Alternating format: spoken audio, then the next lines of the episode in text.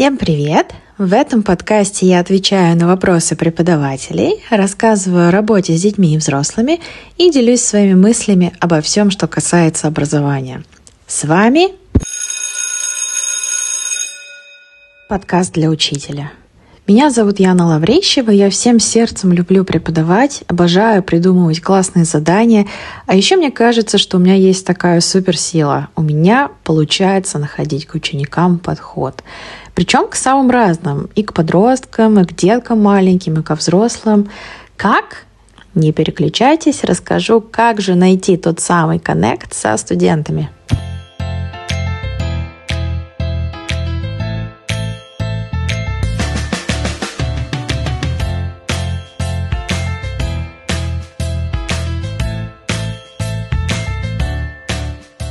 Хочу сразу предупредить, что это один из самых сложных выпусков, которые я делала. Тут много неоднозначного, поэтому рекомендую воспринимать с таким вот growth mindset, то есть попытаться отказаться от предрассудков и попробовать принять мою точку зрения. Я думаю, вы согласитесь, что в наши дни преподаватели любых учреждений, любого формата, любой вообще работы играют не только образовательную роль. Да, мы по-прежнему ведем наших студентов любых возрастов к знаниям, но только ли к ним? Дело в том, что у всех нас были хорошие и плохие учителя. Подумайте, кто из преподавателей оставил важный след в вашей жизни и почему. Прямо задайте себе вопросы. Этот человек научил меня чему-то важному? Он ко мне как-то по-особенному относился? Мне нравилось, как он выглядел? Или мне нравился его подход к урокам? Попробуйте для себя определить, что для вас сыграло главную роль, что вы до сих пор помните этого преподавателя. Это и будет главной опорой для вас самих, то, что вам хотелось бы видеть в себе. Одно время я думала, что у меня не было хороших преподавателей. Потом поняла, что я смешиваю отрицательный опыт учебы с положительным. Из-за этого мои негативные впечатления перекрывают классных наставников – я же до сих пор всей душой люблю, помню и часто вспоминаю своего учителя технологии. Она же была моим классным руководителем с 5 по 9 класс. Почему же я ее помню? Однозначно она умела найти правильные слова в сложные моменты для любого ученика.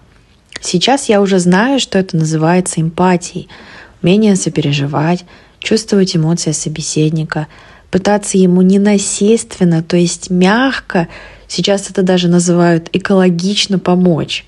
Она видела в каждом из нас свет. Хотя именно вот наш класс, он был одним из самых сложных, наверное, во всей школе. И этот свет она пыталась вытащить наружу. Даже, казалось бы, в самых безнадежных случаях. На самом деле мы все встречали таких людей, которые сами излучают тепло, делятся им друг с другом. И я верю в то, что мы, преподаватели, не умеем по-другому. Чаще мы сгорим сами дотла, отдав тепло тем, кто в нем нуждается. Именно это понимание сыграло для меня важную роль в становлении меня как преподавателя и особенно педагога. Давайте перейдем к более существенному. Конечно, не каждый из нас обладает изначально высоким уровнем эмпатии. Не каждый способен искренне сопереживать. Хотя я считаю, что это такое дело наживное – Сначала ты не знаешь, что сказать, но если искренне хочешь поддержать, слова найдутся. Я хочу с вами поделиться тремя ситуациями, которые произошли лично со мной.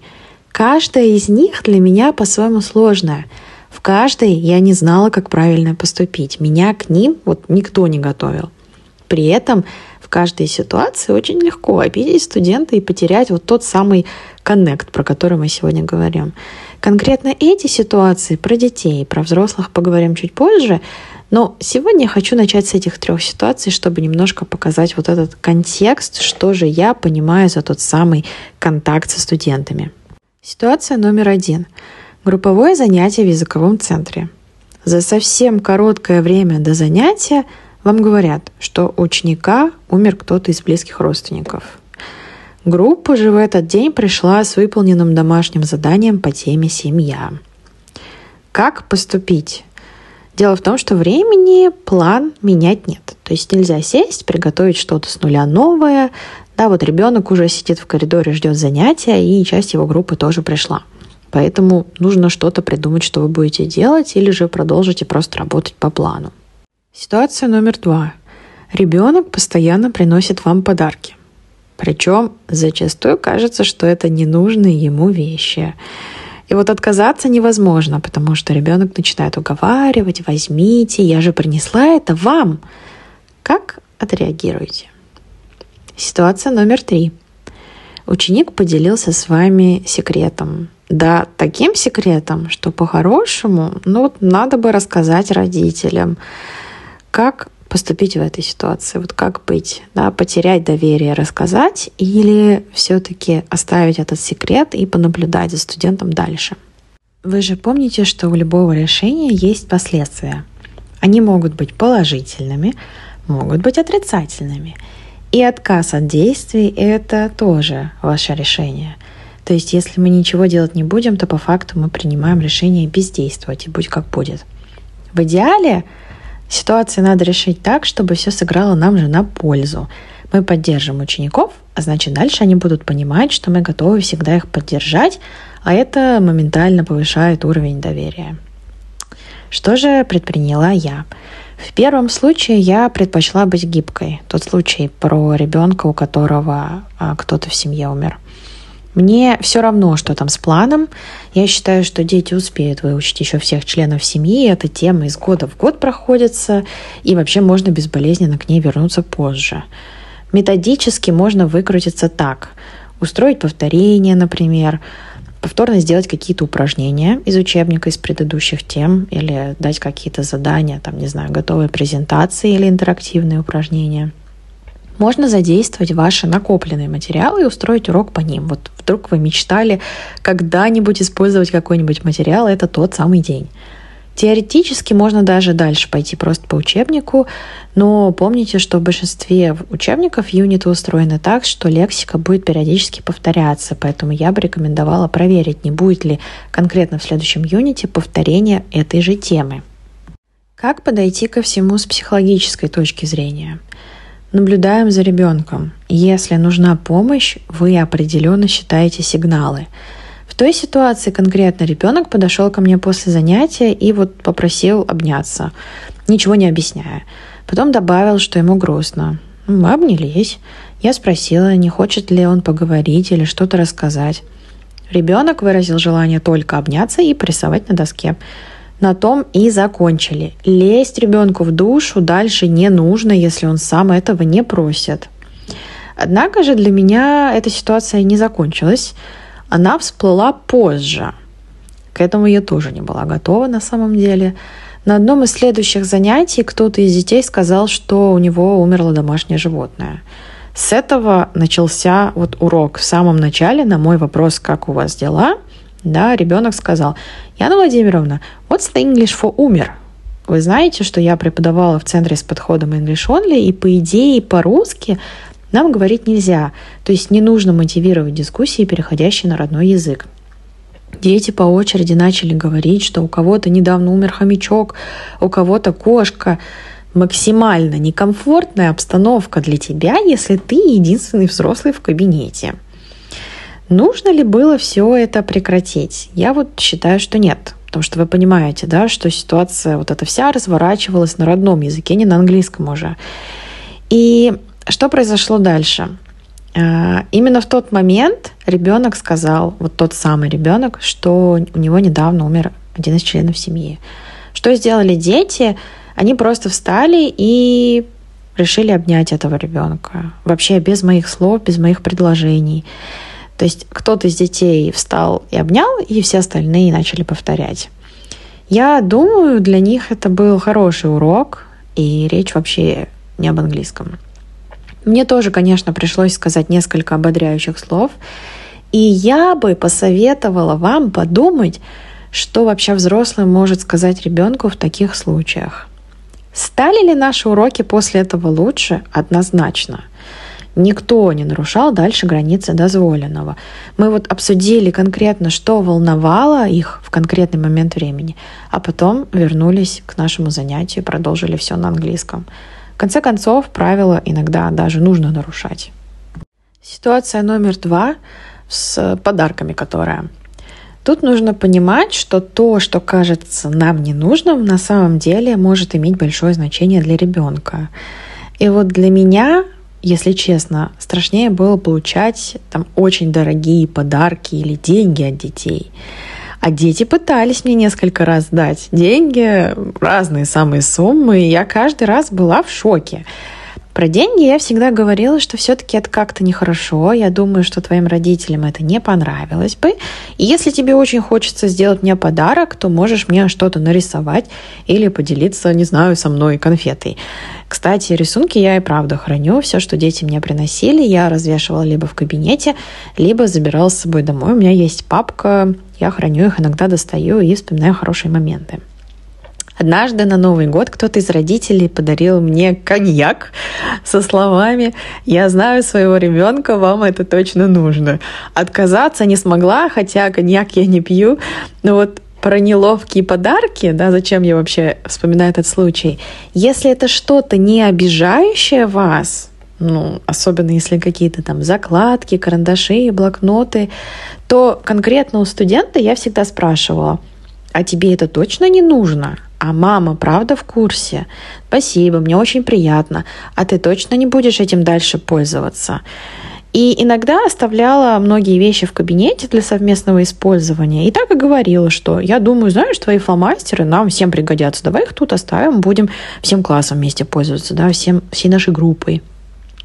Идея – выработайте конкретную стратегию поведения. Ситуация номер три. Про страшный секрет и родителей – Отталкивайтесь от того, какой секрет. Ну вот, допустим, ребенок получил двойку. Ну, это вообще разве секрет с нынешними электронными дневниками? Или другая ситуация. Ребенок вам говорит, что он попробовал покурить. Тут вот уже надо задуматься. Я сама до сих пор сомневаюсь, где то грань, когда родителям надо рассказать, и вообще уже все равно на все контакты с учениками. Для себя решила, что она там, где однозначно появляется опасность для здоровья и жизни. Если ребенок говорит, что «Ура! Наконец! Снова поедем кататься, как зацепер!» Это, знаете, когда дети вот цепляются сзади там на поезд, например, на электричку и едут, то есть не оплачивают проезд, и вообще это очень супер-гипер опасно. Я обязательно дам знать родителям. И мне вот все равно останется между нами вот этот коннект, контакт, и прочие хорошие взаимоотношения, потому что это непосредственно влияет на жизнь ребенка. Если же ребенок скажет, что он что-то там попробовал в школе, и он больше не будет, я вот задумаюсь. В конце концов, практически каждый из нас проходил эту проверку на прочность в школе. Тут буду наблюдать за ребенком. Как бы вы поступили конкретно в этих случаях? С любыми студентами я всегда стараюсь быть честной и объективной. Я честно говорю, что не буду хвалить только, чтобы студент остался учиться у меня, если это, допустим, индивидуальное занятие. При этом я всегда говорю, что буду хвалить, и хвалить всегда буду за дело. Но вы же уловили хитрость, да, что на самом деле найти за что похвалить можно, ну вот в 99% случаев. Грамотная обратная связь помогает нам мотивировать студентов. И я не говорю просто о вот этих словах well done, great job и все прочее.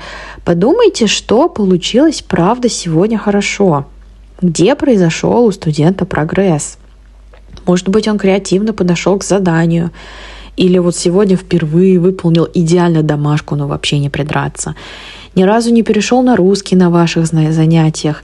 Или, допустим, впервые не опоздал. Всегда есть за что похвалить.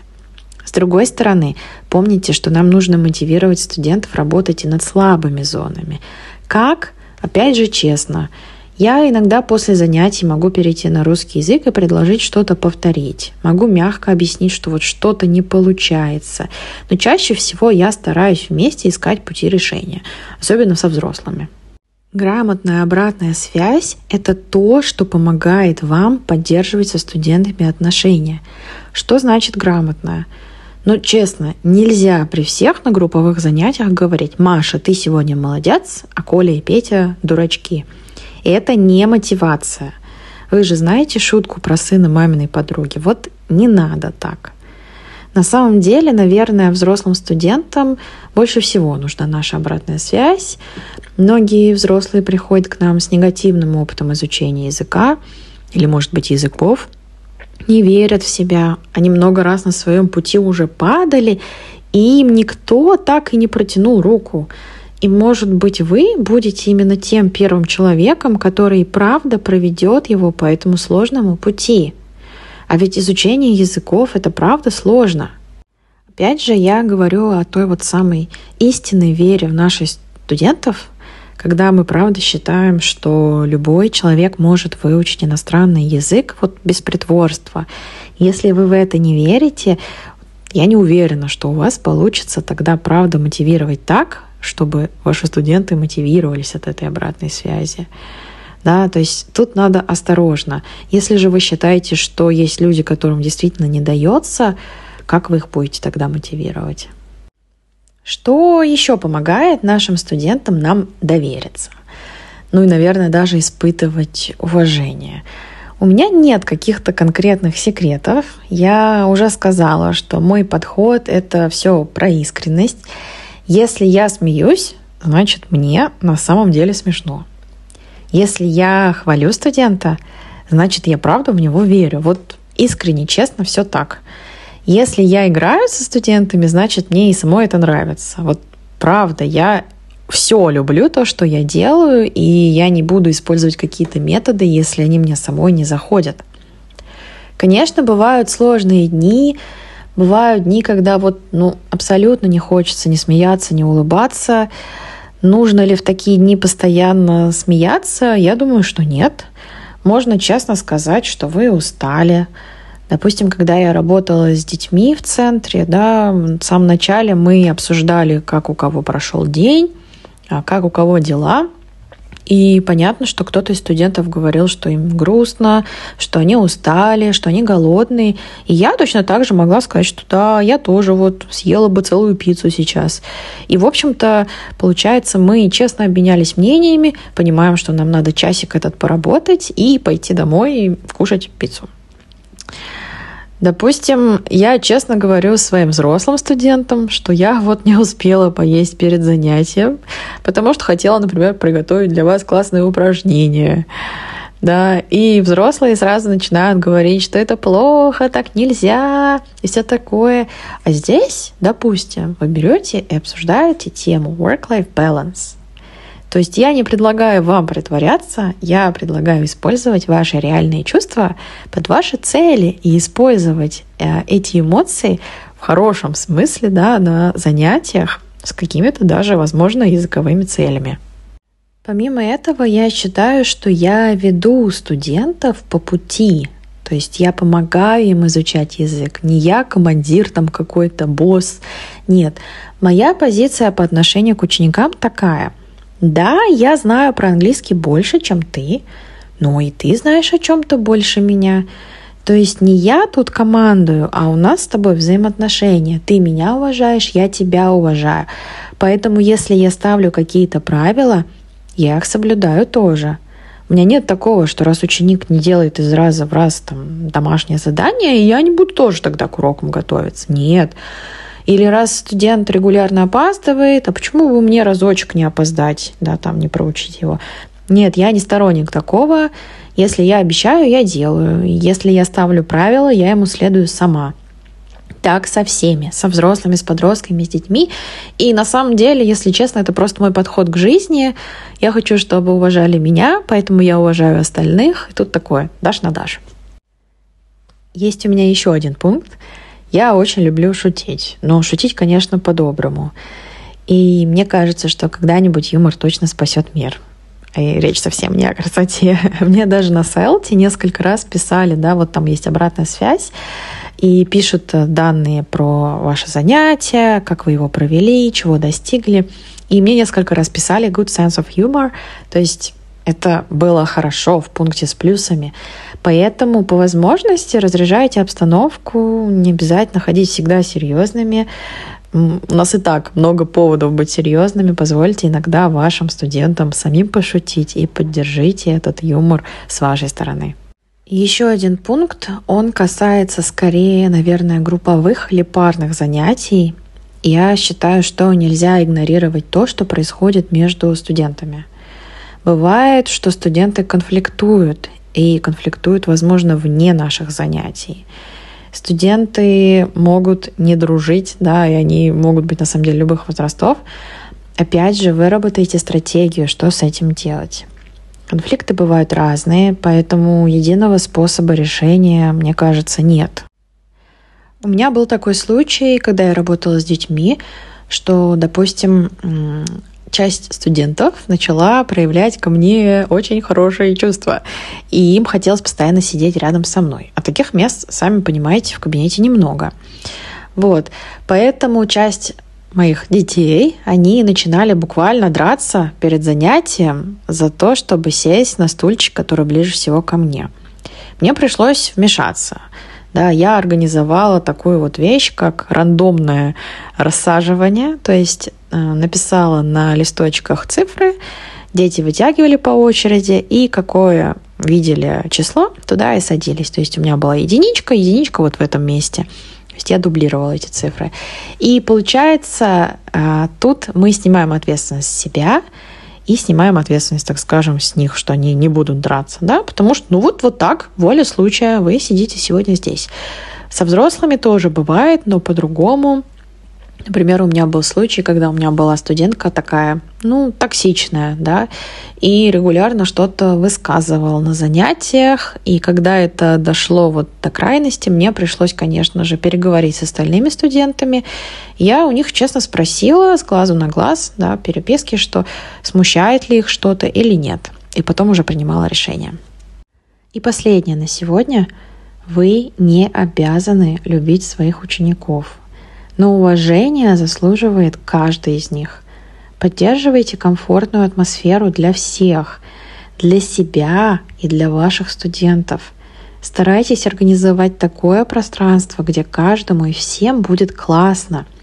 Сделаете ли вы это посредством интересных заданий, либо мотивирующей обратной связи, дружественным отношением к студентам, или же, может, вообще всем и сразу. Выбор за вами. Вы помните, что вначале я просила вас подойти к этому выпуску с таким открытым взглядом на мир. Конечно, как и всегда, вы можете со мной не соглашаться. Возможно, у вас другой подход или другие условия работы. Тогда я буду ждать ваших комментариев в моих соцсетях. Если же вам понравился мой подход, то со мной всегда можно посотрудничать в разных форматах. Например, прийти учиться ко мне в группы. Сейчас я организую набор в группы взрослых на консультации или вообще предложить свою идею для сотрудничества. Пользуюсь тем, что я тут босс и рекламирую саму себя. На сегодня все. Спасибо, что были со мной. Не забывайте, что ваши сердечки, звездочки помогают продвижению подкаста, а также мотивируют меня записывать больше и делиться информацией с вами абсолютно бесплатно. Удачи, прекрасного дня и увидимся через неделю!